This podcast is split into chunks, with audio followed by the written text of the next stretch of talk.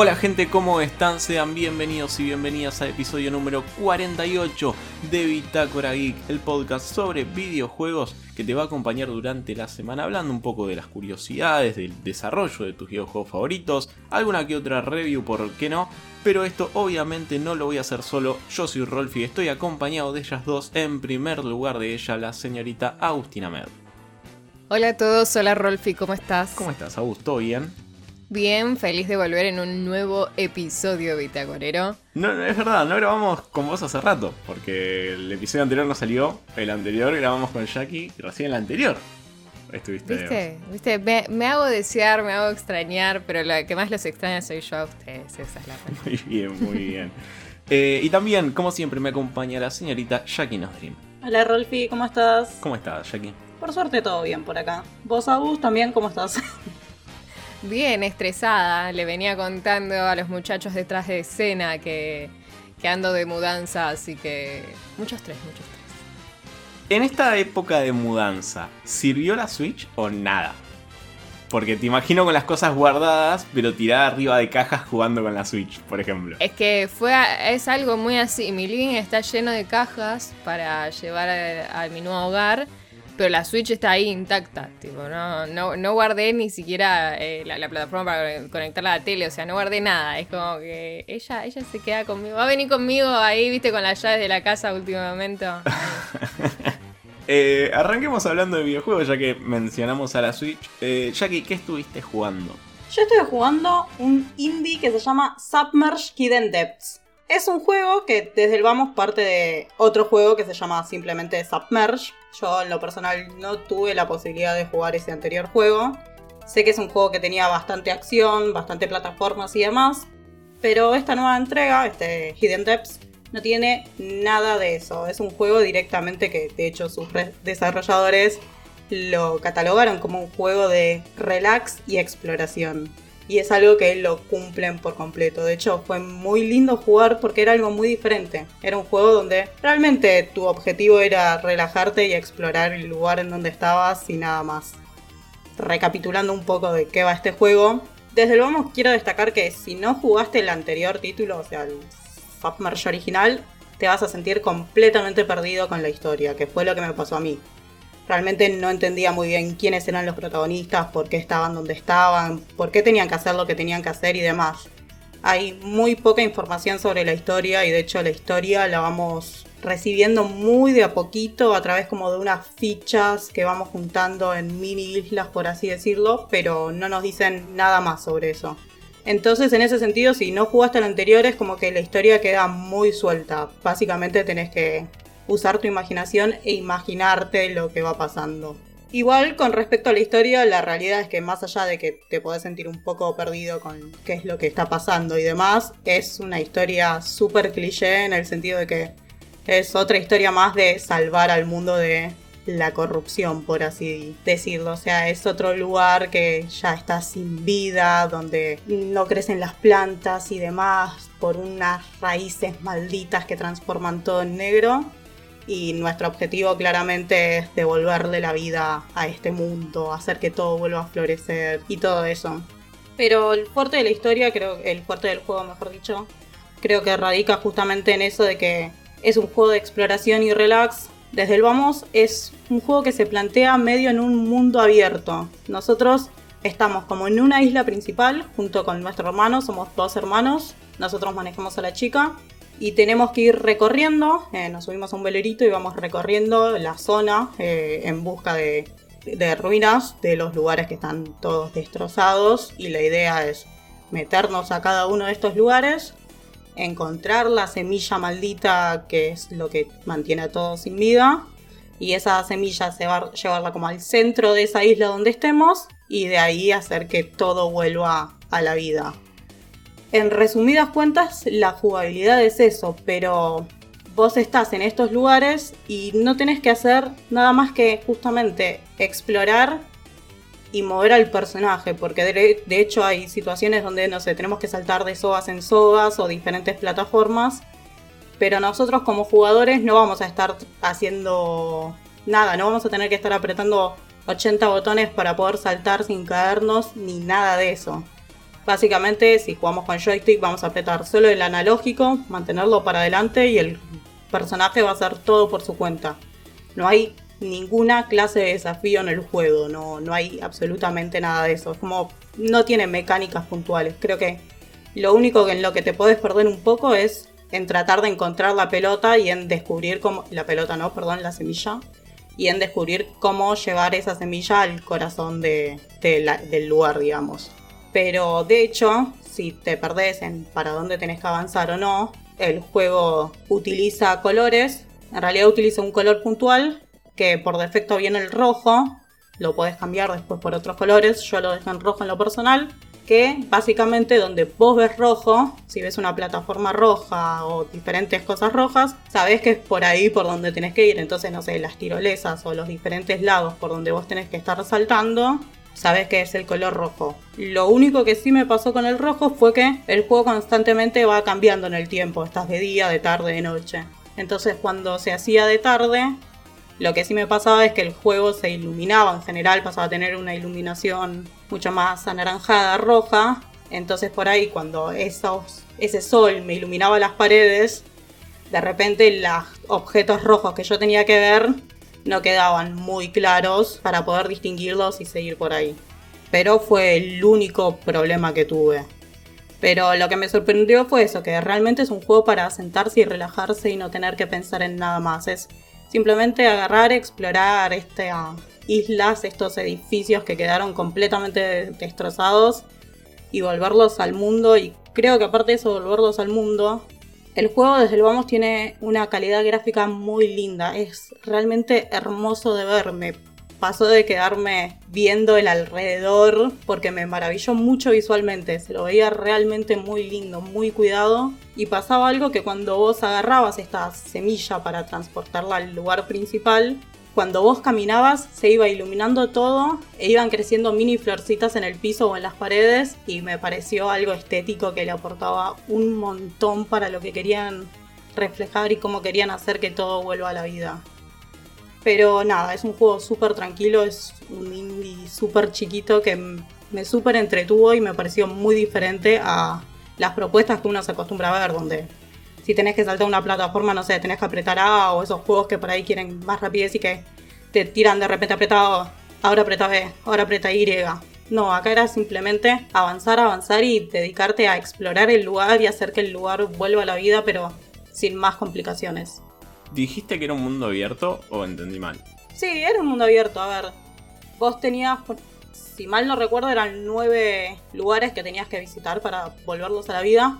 Y no tenías un orden específico en el que hacerlo. No era un juego lineal ni nada. Vos agarrabas el velerito e ibas para donde se te cante. Si querías ir para adelante o para el costado, de repente te encontrabas con algo tenía un poco más de jugabilidad, aparte había secuencias donde dirías que podías encontrar más historia, podías encontrar cosas para mejorar el botecito y demás, pero en general eran esas nueve islas que no tenían un orden específico. Vos las hacías como te las ibas encontrando en tu experiencia, para donde ibas apuntando. ¿Dónde podemos encontrar este, este juego? Salió para todos lados, salió para PC que está en Steam, creo que está a unos 300 pesos argentinos, si no me equivoco. Después lo pueden encontrar para Play 4, Play 5 y después para Xbox en general. Salió para todos lados directamente. Buenísimo, ahí va, la recomendación. Eh, quizás esos juegos en los que necesitas bajar un par de cambios una, una buena alternativa según lo que cuenta Jackie. Me gusta porque Jackie siempre nos trae así como propuestas para bajar un par de cambios para salir de la, de la realidad en la que vivimos cuando queremos despegar un poco la, cabeza del trabajo, de nuestra vida diaria y, creo que son muy buenas recomendaciones encima. No, es que sí, terminás de trabajar y querés desconectar un poco de por ahí el estrés del laburo o de otras cosas y te sentás en estos mundos que son súper diferentes y tenía esto de la corrupción, pero era un juego que se disfrutaba mucho, tanto de esa jugabilidad súper tranquila donde no te tenías que estar preocupando por me voy a morir o tengo que empezar de cero o demás. Y desde lo visual también, el trabajo visual acompañaba un montón a desconectarte y disfrutar de, del lugar que te presentaba el juego. Ahí va la, la recomendación de Jackie. Voy a hablar de Tunic, que es un juego que ya se había mostrado hace mucho, bastante distinto a lo que contó Jackie. que eh, si bien se había mostrado hace un montón, fue el día de ayer en el cual eh, se mencionó que, va a estar, que iba a estar en Game Pass de día 1, pero no solamente que iba a estar en Game Pass de día 1, sino que justo al momento que lo estaba mostrando fue una available now y vayan y descarguenlo. Entonces, rápidamente prendí la consola, puse a descargar Tunic, terminé de ver el stream y eh, empecé a probar este juego. Tunic, para ir encasillándolo en un género, si es que se puede, es un juego de acción isométrica, Metroidvania, un poco clásico y un poco por dificultad, que es esto de que puedo acceder a este lugar tranquilamente, pero me encuentro con enemigos que me matan de un solo golpe o me encuentro con un montón de enemigos que no puedo matar y claramente necesito levelear o eh, upgradearme, mejor dicho, quizás encontrar una espada o algún otro elemento que me permita avanzar por ahí. No necesariamente es un Metroidvania de necesito encontrar una llave. Y también tiene un montón de elementos de Soul. Podríamos encasillarlo como Soulite, si se quiere. Quizás a simple vista es muy parecido a al Zelda Link to the Past. Y si nos adentramos un poquito más, es más similar todavía a lo que es eh, Link's Awakening o más eh, específicamente a lo que fue la remake de Link's Awakening.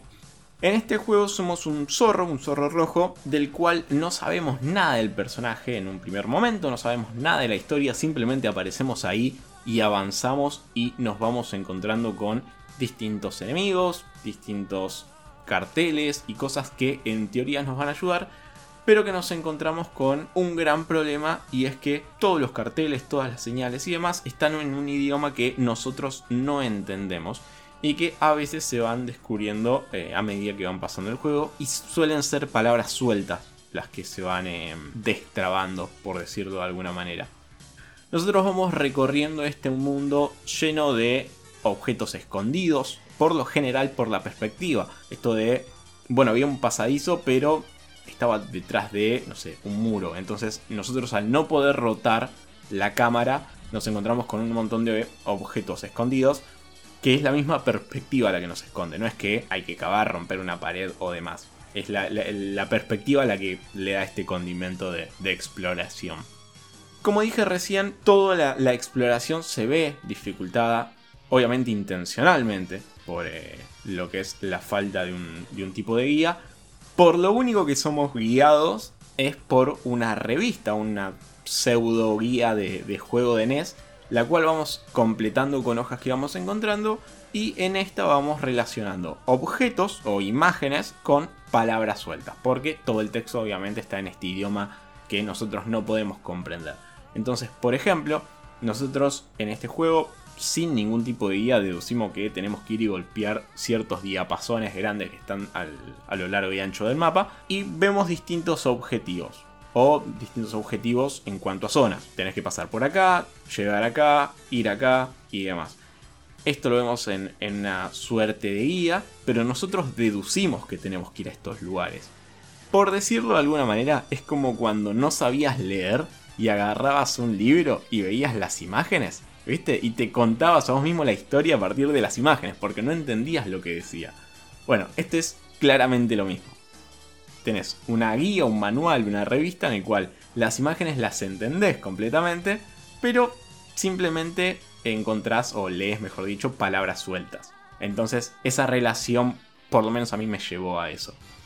Y si bien esta dificultad que, que te pone el juego de no entender el idioma, si bien puede ser interpretado como favorable para la exploración, a mí me hizo mucho ruido al momento de tener que utilizar objetos que desconozco. O al tener que comprar objetos. Porque imagínate que encontrás un objeto que sabes que se puede usar, pero no tenés idea para qué es. Y entras al inventario. Y lo seleccionás y no tenés ningún tipo de guía porque esa guía está en un idioma que desconoces.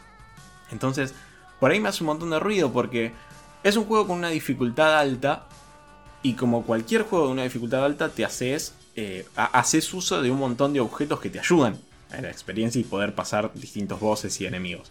Bueno, acá no sabes qué usar. En un momento agarré un objeto y lo intenté tirar y el resultaba ser una alcancía. Entonces lleva consigo esta dificultad que para mí no sé cuánto favorece a la experiencia. Para mí por partes le juega un poquito más en contra que, que le favorece. Además, no, no se puede modificar la disposición de botones y me encontré abriendo el inventario una cantidad absurda de veces de forma accidental. El inventario está en el L1, llámese joystick de Play como puede ser el joystick de cualquiera de, las otras consolas. Pero digo, era un mientras que es un botón raro para abrir el inventario, sí con los demás, eh, con los demás gatillos haces movimientos importantes y quizás yo por lo menos, quizás es un poco mi inutilidad, pero me encontré apretándolo un montón de veces de forma accidental. Yendo un poquito más a lo que es las mecánicas, las batallas y todo lo que tiene que ver con la acción en sí. Como vengo diciendo, es un juego de dificultad bastante, bastante alta. Y que no solamente la dificultad se encuentra en los enemigos. Que sí, a ver, es un juego en donde tenés que prestarle atención a tus movimientos, plantear tus estrategias y prestarle atención hasta cuando peleas con el, enemigo más débil. Porque te puede sacar vida hasta el primer enemigo que encontrás. Entonces, es un juego que tenés que estar súper atento. Pero la dificultad radica también en tus propios movimientos. Tenemos un personaje potencialmente lento. Los golpes son de un cooldown eh, bastante considerable. Como cualquier Soul, sí podemos hacer eh, roll o cubrirnos en el caso de encontrar cierto elemento. Y además, que sí está sacado casi uno a uno de los Souls, que es el checkpoint como, como fogata, como santuario.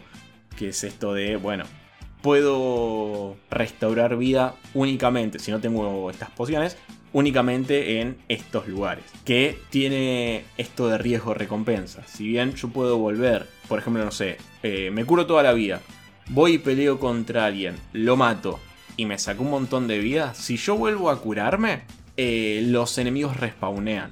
No te permite, eh, de alguna forma, ir y volver.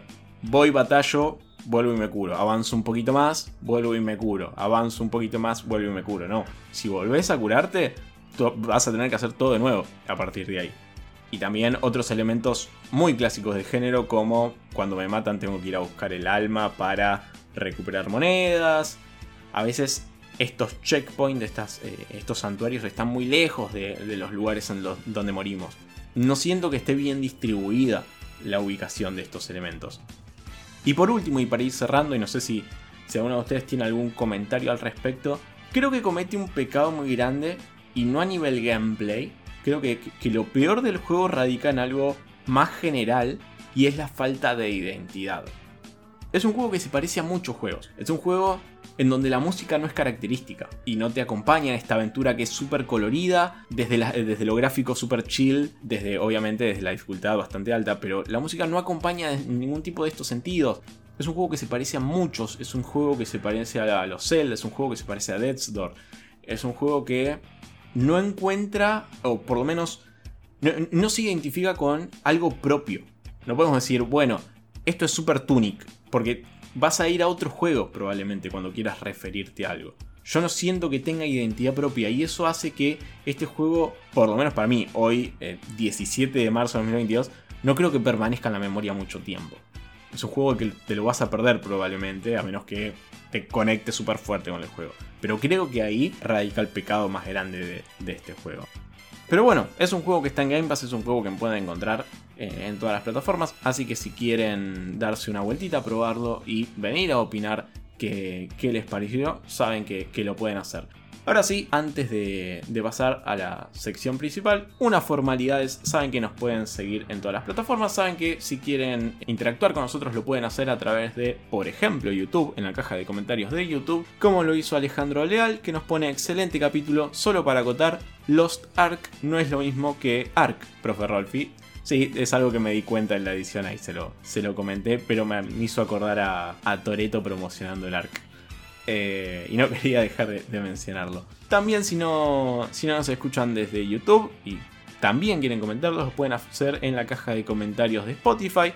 Como hizo Nico Virok, que nos pone, jugué el Hearthstone desde el lanzamiento, era jugador de WoW en esos tiempos y me sedujeron en principio con las recompensas. Actualmente ya no juego, pero confieso que me acaban de revivir las ganas bien ahí punto para Jackie que, hace... ¿Es un punto positivo hacerte volver a de Hearthstone o, punto negativo? Lo importante es que el capítulo lo hizo volver. ok. Quizás es como caer en esos juegos que, que es difícil de salir, ¿viste? Sí, es como cuando caes en los Sims que decís, no, viste, como que, no, ¿por qué volver a jugar a este? No, no, que si yo terminás ahí, no sé, 10 horas, viste, en vela. Claro. Después una tercera forma de, comunicarse con nosotros, además de la caja de comentarios, es apoyarnos a financiar este, este podcast, este proyecto, con, alguna, con las compras de algunos cafecitos, como hizo también Viro, que nos pone cada semana mejor los episodios. Sigan con este hermoso proyecto. Por cierto, a fines de abril estaré en Buenos Aires, organicemos una pokevirriada. Viro tiene ganas de jugar Hearthstone, ponerse en pedo, me parece que entró en la peligrosa. Las cosas que genera, que genera este podcast. Que la gente se ponga en pedo. Es terrible. No, y la idea de la pokeguirrería pegó fuerte también. Tenemos que hacerla. Con la ayuda de los cafecitos tenemos que ponernos una birrería uh, para la pokeguirriada. Y por último, saben que en Spotify a veces colgamos alguna que otra encuesta y descubrimos que el 50%, el 50% de la gente que votó elige a Fuecoco en esta última tirada de iniciales. Aún no estuvo. Aprovecho y le pregunto, ¿viste los primeros, los iniciales del último Pokémon? Sí, lo sé, pero no, no, no me sé los nombres. Tenés al el patito con boina, al gatito verde y al cocodrilo de fuego. No sé si, si, no los viste, bueno, no pasa nada. No, sí, sí, sí los vi. Me parecieron preciosos, pero a la vez era como, como me bien describiste vos, como dije. No, no, no siento, no parecen Pokémon, pero yo siempre voy por el de fuego, solamente para estar en contra de, del rey. Ey, yo también fui el de fuego, ¿eh? Elegí el de fuego. Eh, eh, mm. Elegimos el mismo inicial. Quedé sola otra vez. Solo para hacer la contra. Esta chica. No, no, pero es así. Igual, ojo, porque en la, en la última vez que discutimos los Pokémon también había elegido de agua, habíamos coincidido nosotros. Muy bien, viniste por el camino del bien. Muy bien, otra vez. Ahora sí, llegado este momento en donde les dije las redes, en los lugares que pueden contactar con nosotros, la forma que tienen de apoyarnos, es el momento de Agus de brillar y pasemos a la sección principal.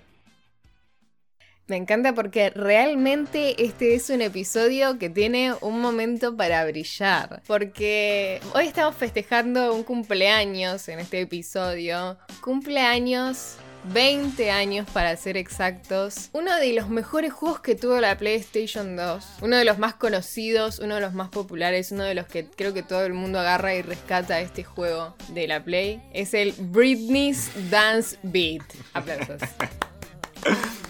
Cabe aclarar igual que el juego salió después para Game Boy Advance y para PC, pero le pongo un poco de drama para iniciar esta aventura musical del episodio de hoy. Voy a contar un poco de qué trata Britney's Dance Beat. El juego tiene cinco canciones para ser exactos de Britney y creo que son sus cinco canciones más conocidas, o por lo menos las que más resuenan en nuestras cabezas, que es como Baby One More Time, Upside Again, Stronger, Overprotect y I'm a Slave for You. En el juego nos ponemos en el personaje de un bailarín o una bailarina. Tenemos seis opciones. Y lo que hacemos es jugar distintas rondas como si fueran un casting contra los otros cinco eh, personajes que no elegimos claramente, ¿no? O sea, vos vas pasando de ronda en ronda. En este juego te van, vos estás haciendo la coreografía con tu personaje y en la parte de atrás se ven los videos de Britney. Eso es como lo más interesante que tiene el juego.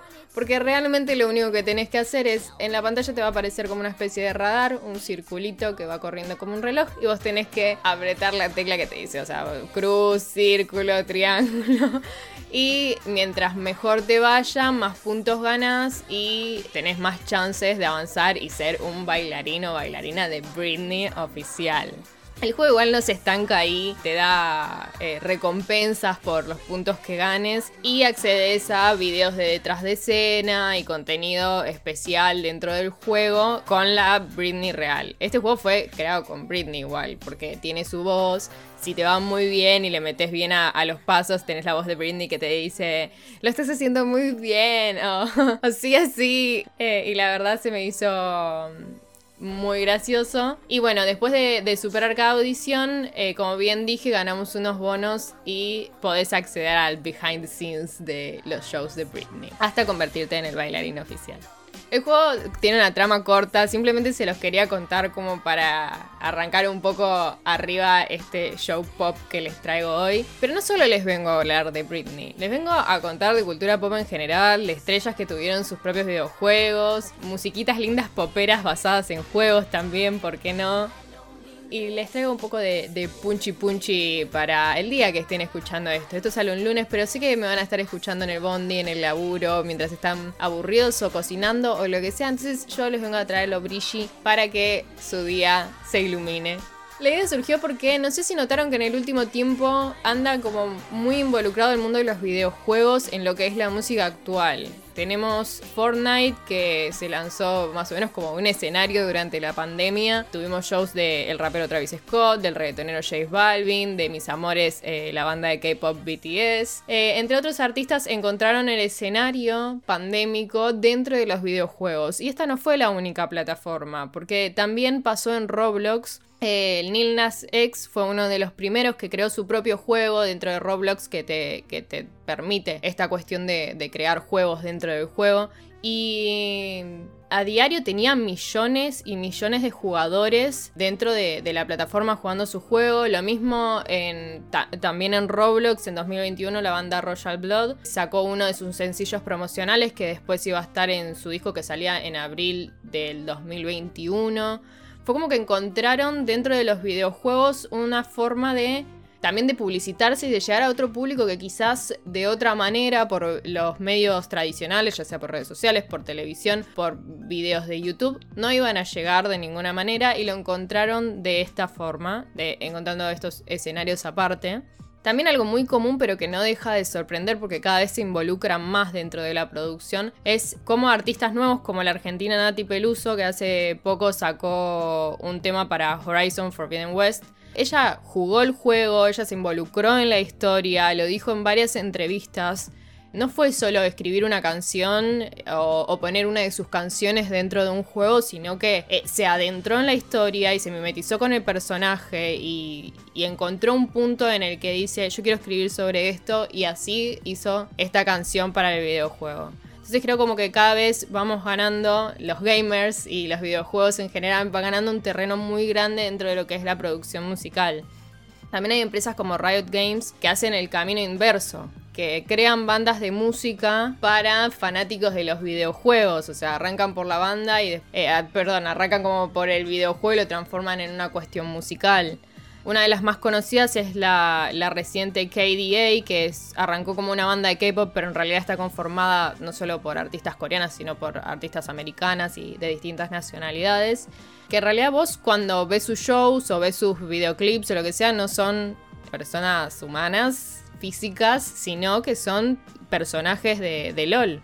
Riot Games eh, es la empresa que creó el League of Legends y los personajes de esta banda están compuestos por personajes de League of Legends. Son todas mujeres del, del, LOL. Y cuando ves sus videoclips, que son muy realistas a decir verdad, es increíble. Pero bueno, la banda está basada básicamente en personajes de videojuegos. Además, para, para sumar a esto que estás contando, eh, Noah Cyrus, hermana de Miley Cyrus, hizo uno de sus videoclips dentro de lo que es eh, la plataforma Dreams. Este juego exclusivo de PlayStation que salió en 2020, que servía para crear contenido, eh, hacer videos, juegos en particular, porque la plataforma fue hecha para eso, ¿no? Para hacer videojuegos. bueno, la productora Noah Cyrus hizo el videoclip de uno de sus temas pura y exclusivamente dentro de este juego Dreams.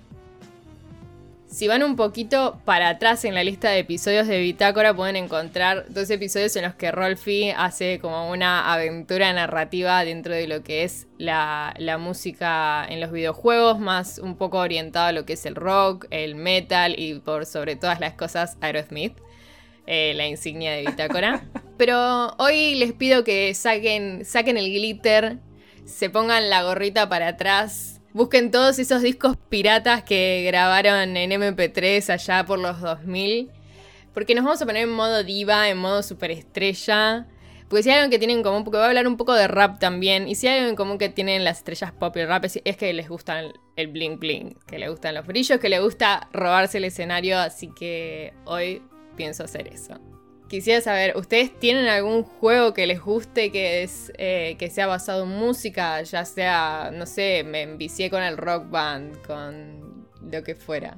En cuanto a juegos así, tipo rock band, no porque era muy malo. Y nada, en ese momento me juntaba con algún primo o algo y la rompían y me sentía medio, medio opacado. Pero, pero no, de igual forma quería sumarle algo nada más. También Minecraft hizo la de, mm, la de Roblox y, y la rompieron toda. Pero nada, quería acotar eso, nada más. No sé, Jackie. No, yo jugué un par de veces cuando era chica al Guitar Hero, pero nada más. Lo que sí, el año pasado jugué un juego que se llama One Hand Clapping, que básicamente es un plataformero en donde vos tenés que cantar para ir moviendo al personaje y me pareció excelente y súper innovador. Me encantan, a mí me encantan los juegos de música. El Guitar Hero fue parte de mi infancia. También era malísima, pero no importa porque yo me ponía en pijama con mi guitarra o con mi micrófono y, y me tenías todo el día ahí atada a la Wii. Hay algo que, mm, ahora que mencionó este juego de, de cantar, hay algo que me, como que me desconecta de estos juegos y es que todavía como que no se encuentra el, el juego que identifica que estás cantando o el juego que identifica que te estás moviendo de cierta manera. Como que, a ver, los Jazz Dance medio que podés estar sentado con el aparatito, el control, y te lo va a identificar.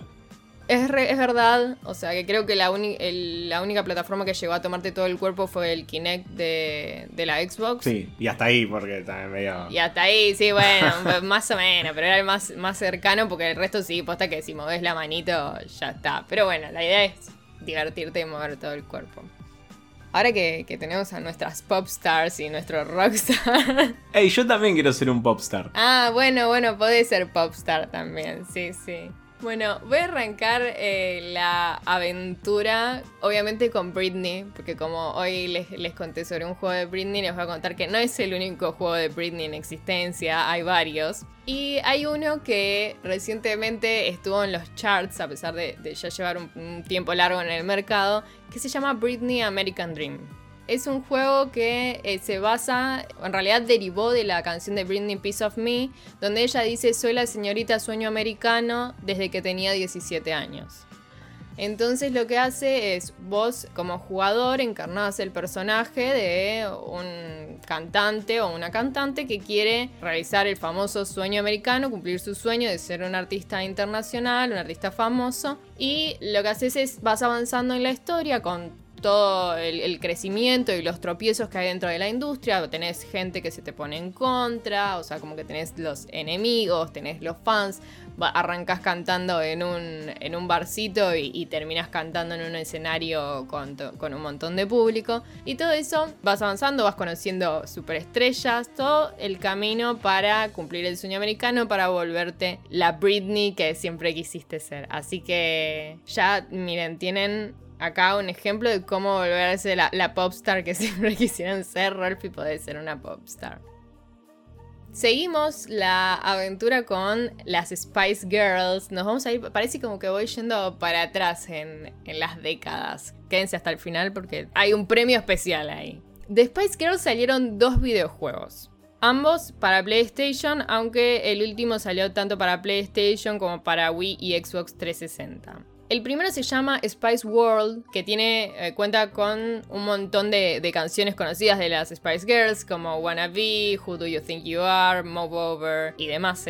La cuestión es que el jugador lo que hace es vos podés agarrar a cada una de las Spice Girls que te tenés en modelo 3D y crearles una coreografía, pero no una coreografía a todos, o sea, puede ser una coreografía particular para cada una en la que le seleccionas los movimientos de hombros, movimientos de piernas, movimiento de cintura, así, algún que otro truco con alguna combinación especial de teclas y todo eso lo va formando, lo podés guardar, podés guardar hasta 15 coreos, digamos, en total. Puede ser que, le pongas la misma coreo a todas o puede ser que, le des un- una identidad diferente a cada una. Este juego salió para PlayStation, solamente. Y lo que iba pasando también a medida que avanzas en el juego es que también contiene también escenas de entrevistas, de entrevistas inéditas, de momentos graciosos de las Spice Girls detrás de escena. Las chicas, no sé, también, o sea, momentos un, poco locos de, las Spice eh, dentro de, de su carrera haciendo cosas graciosas. Entonces, en el juego los jugadores van pasando por diferentes etapas para preparar a las Spice Girls. Y lo que hace es entrar en la sala de mezclas, elegís una canción que va a interpretar el grupo, después elegís la coreografía de cada una de las integrantes y una vez que ya tienen como la práctica tus personajes salen al escenario con la coreografía que inventó el jugador. El siguiente juego de las Spice Girls es un, poco, como bien dije, salió tanto para PlayStation 3 como para Wii como para Xbox y está un poco más conectado al movimiento que hablábamos antes porque se llama Get Fit with Mel V. Mel V es una de las integrantes de Spice Girls y sacó este juego fitness como para entrenar y, y volverte diosa como una Spice Girl, pero con rutinas de entrenamiento junto a Mel V.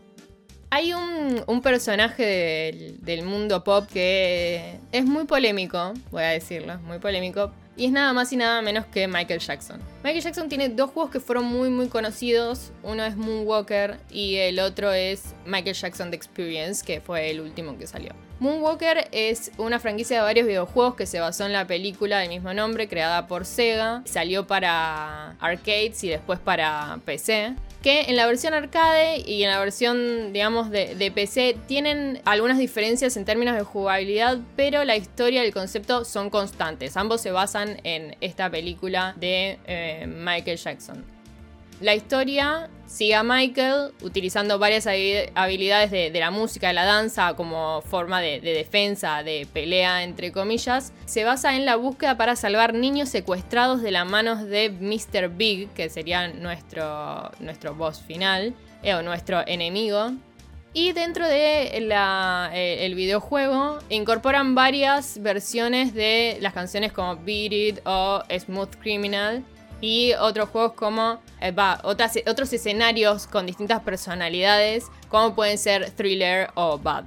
Es un juego que es muy grande y que probablemente toquemos en algún otro episodio porque hay, hay mucha, mucha, mucha, mucho material. En el medio, entre Moonwalker y Michael Jackson The Experience, salió un juego que fue un simulador, se llama Michael Jackson in the Scramble Training, ¿Se acuerdan cuando iban a los fichines y estaba esa eh, nave espacial que se movía, que vos entrabas y en una pantalla te mostraban una historia, de adentro se movía? Bueno, eh, ese simulador de movimiento de esa plataforma tuvo su, versión de, de Michael Jackson. Y era un viaje interactivo con gráficos 3D que interactuaban en el juego. Eran hasta 8 jugadores, o sea, hasta 8 personas podían entrar en la cápsula y lo que ibas, ibas como por un viaje por la historia o por, no sé, un viaje interactivo con Michael Jackson. Michael ah, proporcionó su voz y también apareció en algunas secuencias de videos, no en todas, pero algunas secuencias de movimiento en vivo, mientras también se usó parte de su música para esta aventura espacial.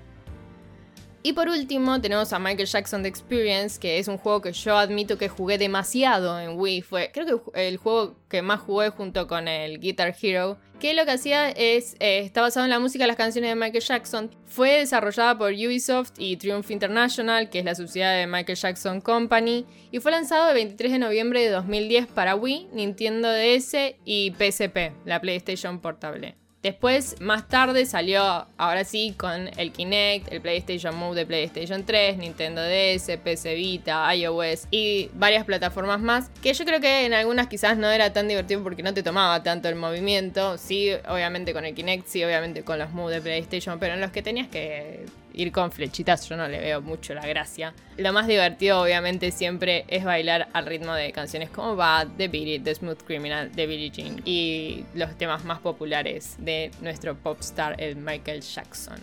El juego de Michael Jackson, eh, Moonwalker, es realmente muy bueno, pero muy bueno en serio. Eh. Es realmente bastante, bastante correcto en cuanto a gameplay. Realmente es una experiencia que para mí, si tienen alguna forma de acceder al juego, más que recomendable.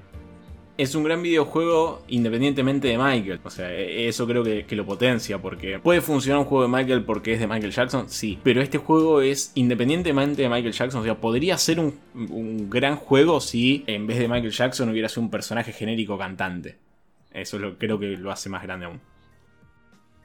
Sí, sí, sí, un bailarín común y corriente ahí, Pepito el cantante que está peleando contra el mal, sí, definitivamente. Avanzando un poco, o quizás yendo para atrás en la historia de los videojuegos, nos encontramos con Prince Interactive para PC, un juego de Prince. Un juego de Prince que eh, realmente tuvo muy buenas reseñas. El disco del, videojuego tiene eh, no solo el videojuego, sino también tiene canciones, videos musicales, un recorrido por Presley Park Studios y otros recursos multimedia, así que el videojuego en sí puede durar muchísimas horas. Este videojuego es una aventura gráfica con una mecánica de juego normal, similar al, al juego Myst, que requiere que el jugador explore diferentes salas del Paisley Park Studios, que son los estudios donde grababa Prince, y eh, resuelva distintos puzzles para recolectar las cinco piezas del símbolo de Prince. Cuenta con seis canciones completas, incluidas varias inéditas de Prince, o sea que están solo en el videojuego. 52 clips de canciones, 4 videos musicales completos, 31 videoclips. La verdad es que hay una mezcla interactiva bastante grande y también dentro del club privado que hay en el videojuego se pueden encontrar algunos clips incluidos de Eric Clapton, Little Richard, George Clinton y Miles Davis discutiendo sobre la carrera de Prince. Así que digamos que profundizaba más allá de, sus canciones y de ir por, los, puzzles y la, parte de, de, resolver distintos acertijos. También hacía un recorrido por la carrera de Prince desde los ojos y desde la mirada de otros artistas, por lo que el videojuego creo que fue como muy aclamado, no quizás por su jugabilidad o sus mecánicas, pero sí por la cantidad de contenido que había dentro del videojuego, porque no se quedaba solo en ser un videojuego.